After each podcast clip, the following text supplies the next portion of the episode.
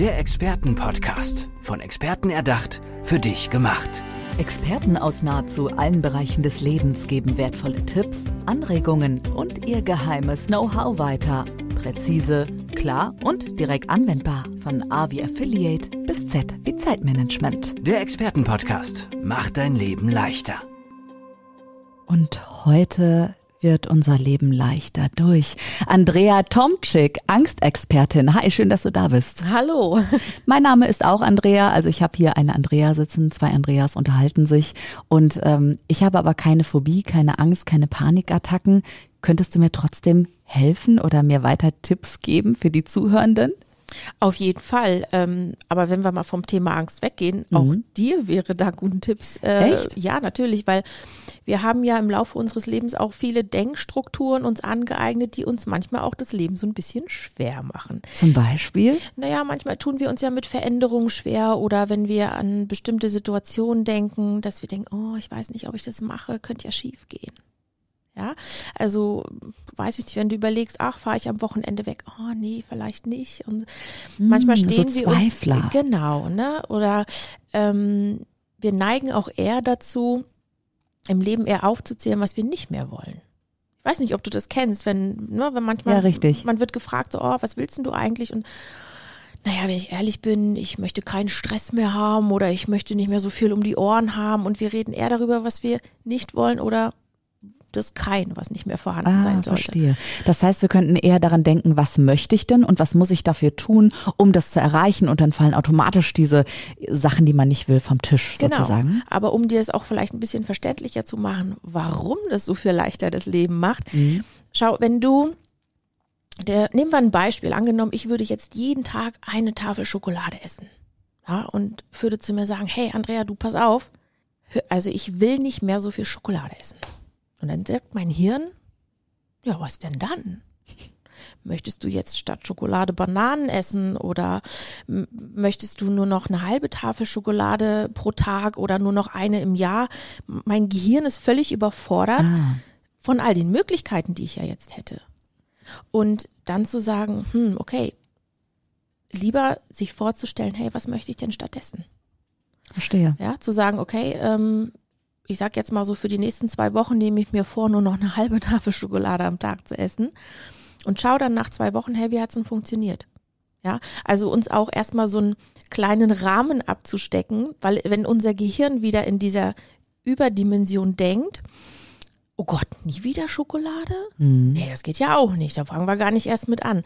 Und dann auch das zeitlich erstmal einzugrenzen. Hey, das ist super, weil irgendwie kristallisiert sich auch raus, dass du so eine Entscheidungsexpertin ja auch schon fast ja. mit dabei bist. Denn weißt du, die Entscheidungen prasseln ja auf uns herab. Tee oder Kaffee mit Sojamilch, mit Hafermilch, mit Kuhmilch, mit Schafsmilch. Was möchte ich auf meinem Brötchen haben? Vegan, vegetarisch, mit Fleisch. Also es sind ja unzählige, unzählige Möglichkeiten und irgendwie fällen wir ja diese Entscheidungen. Aber das Ganze auch mal größer zu denken, natürlich, ne, auf unser Leben gedacht.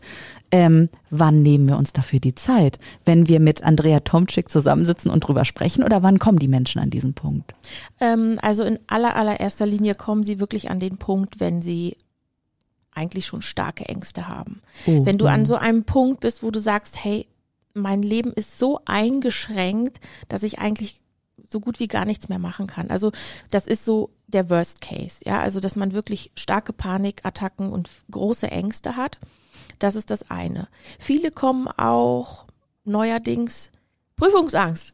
Ja, also so drei Wochen vor der Prüfung, oh mein Gott, ich bin völlig am Durchdrehen. So kurzfristig? Ja, natürlich. Man kann ja auch es auf dem letzten Drücker machen. Okay. Und selbst dann, drei Wochen vorher, zwei Sitzungen gemacht, und die Prüfung läuft wie geschmiert. Und warum ist das so, Andrea? Du hast mir nämlich gesagt, du hast eine ganz klasse ja, ähm, bahnbrechende Methode entwickelt, entdeckt, wo es schnell geht, wo es auch nachhaltig geht, wo eben diese wenigen Sitzungen ausreichen. Mhm. Erzähl mir bitte von dieser Methode. naja, schau, wir haben wirklich in den letzten 20 Jahren tatsächlich viele, viele neue Erkenntnisse durch die Hirnforschung gewonnen. Wir wissen heute viel mehr, was passiert eigentlich in unserem Kopf, wo speichern wir Gedanken. Ähm, denn eins ist ganz klar, und das mache ich mir hauptsächlich zunutze, ist, dass wir heute wissen, dass jeder Gedanke eine Synapse im Kopf bildet. Mhm. Ja, das heißt, ob nun positiv oder negativ.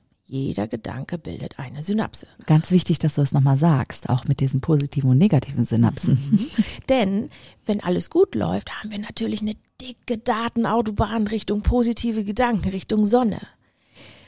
Sind, wir- kommen wir irgendwann an einen Punkt, einschneidendes Erlebnis oder so ein Sammelsurium an vieler Kleinigkeiten, Unzufriedenheiten und fangen langsam an, immer mehr negativ zu denken. Das Gehirn gewöhnt sich dran. Ja? Und dann entsteht plötzlich die Datenautobahn Richtung negative Gedanken. Diese ausgetrampelten Pfade, die man dann immer wieder Genau. geht, auch im Gehirn dann einfach. Ja, ne, das, das ist auch das Gehirn ist ein Gewohnheitstier und das gewöhnt sich dran da und nimmt den Weg des geringsten Widerstands. Und irgendwann wird es eben so krass, dass du halt sagen kannst, okay, ich denke jetzt eigentlich mehr negativ als positiv. Und weil du vorhin auch gesagt hast, so viele Entscheidungen, die ich treffen darf und so weiter, manchmal auch völlige Überforderung, da habe ich so für mich meinen Spruch gefunden, hey, einfach mal machen, könnte ja gut werden. Ja, statt sich immer wieder zu sagen, hey, ähm, Was könnte alles schiefgehen? genau, Horrorszenarien. bloß nicht machen, könnte ja schief Ja, gehen. ja, Ja, ja, ja. Und die Entscheidung, die ich ja treffe, die ist ja letztendlich nicht für die Ewigkeit. Ja, ich kann doch danach immer noch entscheiden und sagen, hat es mir jetzt gefallen oder nicht oder möchte ich was anderes machen? Weißt du was, das ist alles so logisch, was du sagst und so klar in der Theorie, aber ich weiß einfach aus meinem eigenen Leben, vom Leben gelernt, Mhm. so einfach ist es dann doch nicht. Und dann kannst du, Andrea, mir dann zum Glück helfen. Genau. Aber wie machst du das mit dieser Methode eben? Also wie entdeckst du diese Pfade und wie gelingt es dir dann, den, dass der Mensch das auch erkennt in dem Mhm. Moment? Also der erste Schritt ist ja zu schauen, schau, wenn jemand wirklich mit Angst kommt, der hat das Gefühl, ist der Angst komplett ausgeliefert. Ja, also die Angst schwebt quasi immer mit und, und du kannst eigentlich gar nicht mehr entscheiden, wann, wo, mit wem du irgendetwas tun willst, weil du gefühlt fremdgesteuert bist. Und das Aller, Allerwichtigste ist doch, dir das wieder das Gefühl zu geben und zu wissen, hey, ich hab's auch in der Hand. Und das schafft man mit Stopptechniken.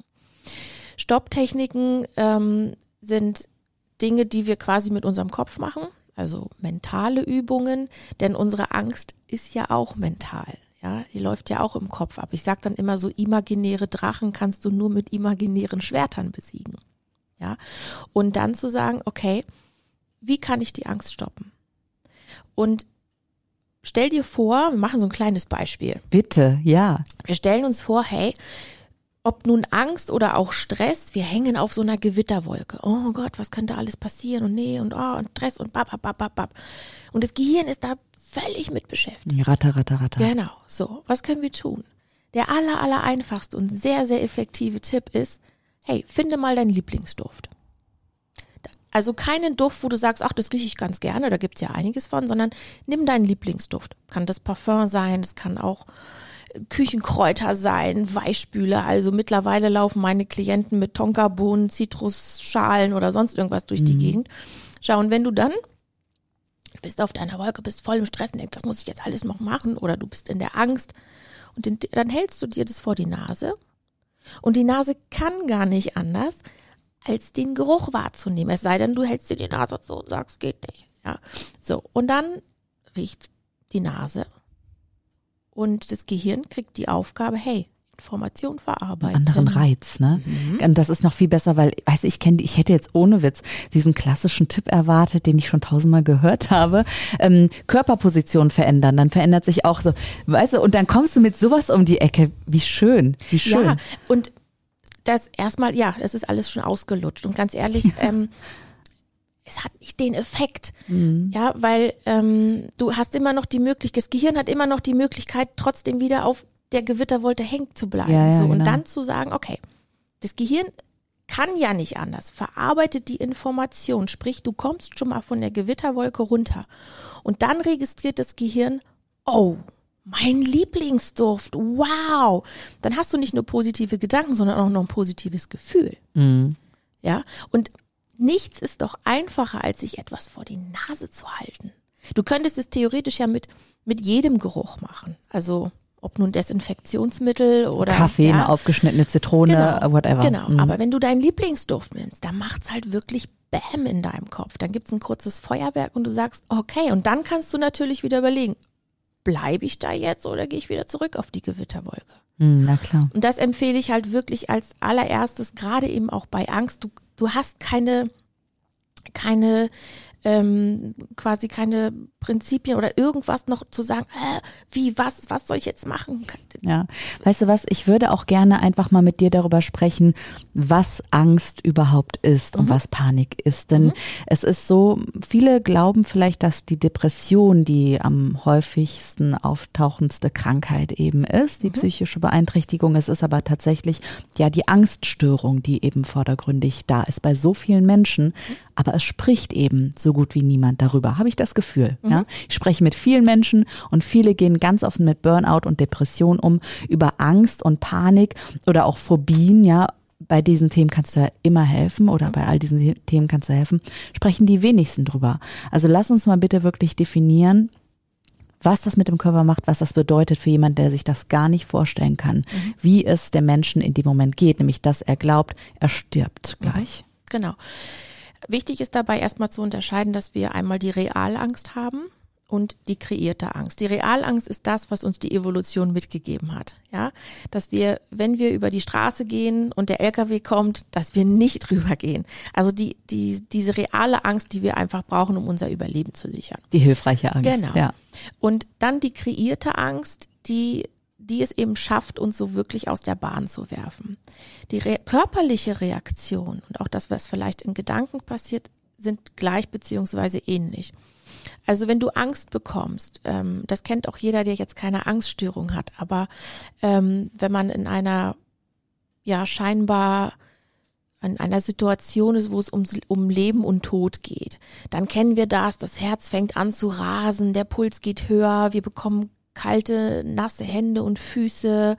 Tunnelblick. Genau, mhm. Schwindel, ja, und dann so, oh, und dann die Gedanken, oh, was ist, oh, ich sterbe jetzt, ich sterbe jetzt. So. Mhm. Das im Prinzip passiert es bei der kreierten Angst genauso. Ähm, wichtig ist dabei nur zu unterscheiden, wo kommt denn die Angst her? Und dabei kannst du helfen. Genau. Und in der Regel ist es wirklich so, es ist manchmal das einschneidende Erlebnis. Mhm. Du hast jemanden, einen lieben Menschen verloren, du hast deinen Job verloren. Ähm, Kindheitstraumata auch. Auch, genau. Aber häufig merke ich tatsächlich, es sind so das, die, die vielen Kleinigkeiten im Leben. Schau, wenn du Tag ein, Tag aus Dinge tust, die du eigentlich gar nicht machen möchtest, weil gerade keine Lust hast, keine Zeit hast oder es gegen deine Prinzipien ist. Ja, also eine Freundin fragt dich, hey, wir wollen in zwei Monaten umziehen, hilfst du beim Umzug? Und du sagst, ja, okay, mache ich. Aber eigentlich denkst du, oh Mann, das passt mir eigentlich gerade gar nicht in Kram. Und du machst es trotzdem. Du kennst dieses schlechte Bauchgefühl. Mhm. Das ist schon unser Sprachrohr zum Unterbewusstsein. Die ersten körperlichen Anzeichen, genau. die ich dann auch wahrnehmen kann genau. für mich selbst. Genau, zu merken so, hey, hm, aber dieses Bauchgefühl können wir auch gut ignorieren. Ja? Das schaffen wir teilweise die Menschen auch sehr lange. Nur jedes Mal weiß unser Unterbewusstsein, hey, das solltest du jetzt gerade nicht tun. Wir merken das nicht, wir machen weiter. Dann kommen in der Regel erstmal die körperlichen Beschwerden. Das kann vom Haarausfall bis zum Fußpilz sein, also alles Mögliche. Wir gehen zum Arzt, lassen die, die Symptome behandeln und so weiter. Dann geht es uns vielleicht auch wieder besser und wir machen einfach weiter. Und unsere Psyche denkt irgendwann, hey, sie hat es immer noch nicht verstanden. Mm -mm. Was macht sie dann? Sie zieht im Prinzip die Reißleine, macht Angst und Panik, weil wenn du dann Angst und Panik bekommst, kannst du nicht weitermachen wie vorher. Also es ist im Prinzip der Liebesdienst der Psyche, hey, jetzt änder mal was. Mm kommen Menschen zu dir und müssen auch erstmal verstehen, dass eben genau das auch die Mechanismen sind und dass sie auch völlig okay sind, so wie, sind, wie sie sind, nur dass sie eben bestimmte kleine Stellschrauben im Leben verändern könnten, damit es ihnen besser geht. Genau, genau das, was du mit den Stellschrauben gerade sagst, sage ich oft zu meinen Klienten, dass sie sind fein, so wie sie sind. Es gibt nur die ein oder andere Stellschraube in ihrem Kopf, die vielleicht mal ein bisschen nachgezogen werden. Die Synapsen müssen sich vermehren, die positiven. das und die vorhandenen Denkstrukturen, ja, die sollten wir ändern. Es gibt zum Beispiel die Sache, ähm, dass wir oft denken, einmal dieses kein, ne, ich möchte keine Angst, ich möchte kein dies, ich möchte mhm. nicht jenes. Ja, aber was denn dann? Das ist der erste Schritt. Das rauszufinden. Und dabei unterstütze ich natürlich und auch wieder neue Ziele zu finden im Leben. Weißt du, was ich mir gerade für eine Frage stelle? Wie bist du denn auf das Thema gekommen? Hattest du selber eine Angst, die du für dich gelöst hast und hast dann gesagt, hey, und das muss ich jetzt der Welt mitteilen, bitte? Genau. Also ich habe tatsächlich selber acht Jahre lang an einer Angst- und Panikstörung gelitten, ähm, mit Phasen, die so schlimm waren, dass ich das Haus nicht mehr verlassen konnte. Also kein Auto fahren, kein Einkaufen, kein Spazierengehen, gar nichts. Und habe wirklich alles von Medikamenten, Verhaltenstherapie, auch Alternativen wie Hypnose und so weiter. Und das hat mir immer geholfen, so ein bisschen den Wasser, den Kopf über Wasser zu bekommen. Mhm. Aber es hat mich nicht angstfrei gemacht. Und dann zu merken, hey, da gibt's noch andere Sachen. Und dann ähm, habe ich wirklich so, eine, so einen Anfang einer Methode entdeckt, wo es um Änderung der Denkstrukturen und ähm, des positiven Denken geht und habe gedacht, hey, das probiere ich mal aus, habe ja schon alles ausprobiert und habe es dann wirklich innerhalb von sechs Monaten geschafft. Wahnsinn. Daher auch diese Methode, die so unglaublich schnell und nachhaltig ja auch gelingt. Genau. Das heißt auch, bei mir kommen die Klienten, egal wie lange die Vorgeschichte ist, vier bis sechs Mal. Vier bis sechs Mal, das muss man sich wirklich mal überlegen. Und dann führen die wieder ein angstfreies Leben statt einer jahrelangen Therapie oder tatsächlich auch Medikamente. Okay, wie können die Klienten dich dann erreichen? Sag's bitte jetzt. Jeder ist neugierig drauf. Genau. Also ich habe eine Praxis in Hannover, Praxis für moderne Psychotherapie, mache die Therapien auch online. Und das Ganze findet man zum Beispiel im Internet auf meiner Website unter www.moderne-psychotherapie.de. Hast du vielleicht noch so am Ende so ein Tipp to go für die Zuhörenden, was ähm, zum Beispiel bei Prüfungsangst, ja, so mhm. dieser, ich sag mal, Klassiker fast oder auch was mhm. bei vielen, in vielen Situationen einfach auch kommt. Also vielleicht vor der Abi-Prüfung, vor der, vom Uni-Abschluss, aber vielleicht auch vom Heiratsantrag oder mhm. sowas. Mhm. Hast du da einen Tipp für die Zuhörenden? Mhm. Naja, oft stecken wir dann, wenn wir an so eine Situation denken, mit unserem Kopf fest. Wir haben ja nur den einen, ja. Und dann denken wir so, oh Gott, was ist, wenn in der Prüfung, wenn ich einen Blackout bekomme. Ja, ja, ist eine Möglichkeit. Tatsache ist aber auch, jedes Objekt und jede Situation auch hat unterschiedliche Blickwinkel. Ist eine Tatsache. Gibt es kein, kein Gegenargument. Bei Situationen ist es eben auch so, hey, ja, das ist eine Möglichkeit, eine Perspektive, was in der Prüfung passieren kann. Hey, es kann aber auch sein, dass dir dein linkes Ohr an der Prüfung juckt oder ähm, dass du plötzlich noch mehr weißt, als du eigentlich dir gedacht hast. Und es gibt die Möglichkeit, dass du zwischendurch auch mal zur Toilette musst oder es gibt die Möglichkeit, dass irgendwo jemand hustet. Also es gibt so unendlich viele Möglichkeiten, die tatsächlich passieren können. Ah, und die visualisieren dann mhm. in dem Moment. Genau, und mhm. sich auch dessen bewusst machen, dass es nicht nur diese eine gibt. Mhm. Einfach mal machen, es könnte ja gut werden. So ist ja. es. Sagt Andrea Tomczyk, sie ist Angstexpertin und hilft euch sehr gerne. Sie sitzt mir hier strahlend gegenüber und ja, ich bin sehr froh, dass du hier im Expertenpodcast gewesen bist. Dankeschön, Andrea. Vielen Dank, Andrea. Tschüss. Der Expertenpodcast. Von Experten erdacht, für dich gemacht. Wertvolle Tipps, Anregungen und ihr geheimes Know-how. Präzise, klar und direkt anwendbar. Der Expertenpodcast macht dein Leben leichter.